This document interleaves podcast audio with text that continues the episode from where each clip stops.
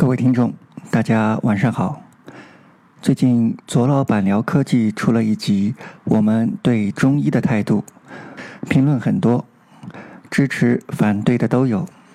这节目我也转到了本专辑，看了这么多评论，自己也录制了一些节目，有点自己的想法与各位听众分享。因为内容比较多，可能会制作上几期，慢慢来谈。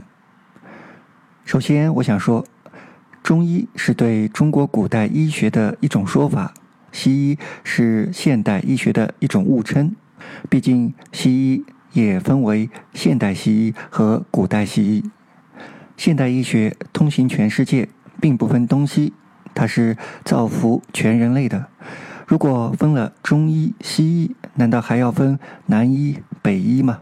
如果医术可以按地域分，带有地域性。那么，即使是看中医，也该支持本地的中医，而不应该跑到北京去找什么老中医了。本乡本土的你不支持，你跑去外地，是不是不爱家乡呢？所以大可不必把反中医就说成是不爱国，这是在给人戴帽子而已。二，反中医到底在反什么呢？废医验药这四个字说得很清楚。反的是古代的医学理论，而不是反对那些有效的中药和治疗手段。说白了，就是要批判的继承和发扬中国古代医学。所以，并不是如很多人想的那样要全部抛弃。毕竟，几千年的尝试肯定会有一些有用的药物和治疗手段。因此，如。著名的方舟子在《批评中医》一书里清楚地摆明观点：废医验药，废除落后的、迷信的那些糟粕的、害人的东西，对于可能有用的药物和治疗方法进行检验，加以推广。我看很多人还没有看明白、听明白别人的意思，就大加责骂，这是很不理智的。即使有反对中医第一人之称的余言，他提出的就是主张废医存药，因此他治病的时候也常常用中药。而纯什么药，这就要加以检验。验药即是这个意思，不能不加区分的完全接受，也不能不加区分的全部否定。因此，反中医分为两个方面：一个是反对中医古老的医学理论。另一方面，从过去的经验中找出好的加以保留。由于现在一般的反中医节目都是猛批中医理论、中医的荒谬、错误和谎言，而给人一种误解，好像反中医是对古代中医的全盘否定。这种理解是不对的。反中医是为了促进中医的更好发展。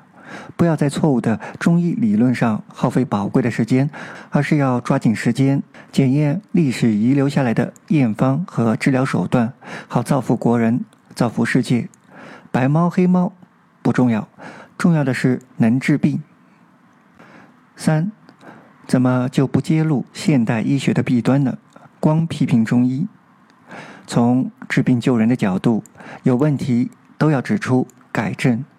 但一个谈中医的节目，里面含有许多揭露现代医学的弊端，那就有点偏题了。我相信，如果方舟子、左老板开火针对现代医学，他们一样火力十足，听众踊跃，不是吗？难道反西医的话题和节目就不吸引眼球了吗？有兴趣的朋友可以看看一九一七年出版的《灵素商队》。批驳中医的道理讲得很透彻。这本书正文部分已经录完了，但书后还有一个附录《扁心医》，就是针对当时现代医学在中国治病时发生的问题进行揭露和批判。科学没有地域性，不分东西，也不分出现的时代的远近，它都一视同仁。从医学来说，它能解除病痛，造福所有人。对于现代医学的危害、弊端，其实一直在科普，所以大家都能说上几样来。而对于中医的危害，科普的不多。可能这样说大家不觉得？各位可以到各大书店找寻一下批驳中医的书，或者到各个卖书的网站去搜索一下，看是否能找到这类书籍。由于接下来要录制一本叫《拍砖中医》，我看了序言部分，其中有一段关于此书出版的介绍，我引用一下。然而，并不容易出版。联系了数家出版社，在选题申报时均被枪毙，这是可以预见的结果。也曾想借助名人力量，试着给方舟子写过一封信，请他给写个序言。非常荣幸，方先生居然回了信，只有一句话：“找到出版社了吗？”方先生一针见骨，这本书终于得以在香港出版。在我已经尽了最大的力量。可能我录制的这三本书《方舟子批评中医》《余言灵素商队》正在录制中，《棒棒医生拍砖中医》即将开始录制。这三本已经是市面上能接触到的所有的反对中医的书了。所谓兼听则明，偏听则暗。如果大家只能接触到宣传中医的信息和节目，那么如何客观公正地看待中医呢？所谓三人成虎。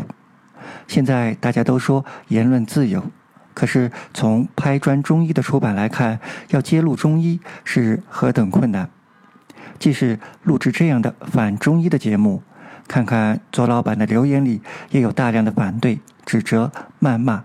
禁止的声音，那些特别激烈的留言，让我想起《我是马拉拉》一书中第三章提到的，许多学生主张这本撒旦诗篇应该被禁止、被烧毁。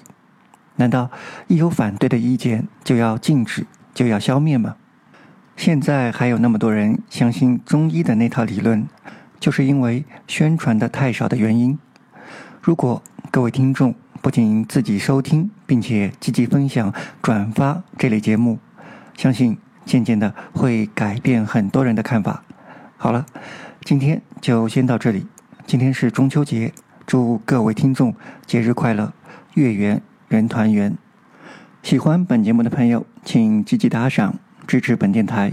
最后，感谢各位的收听，各位听众晚安。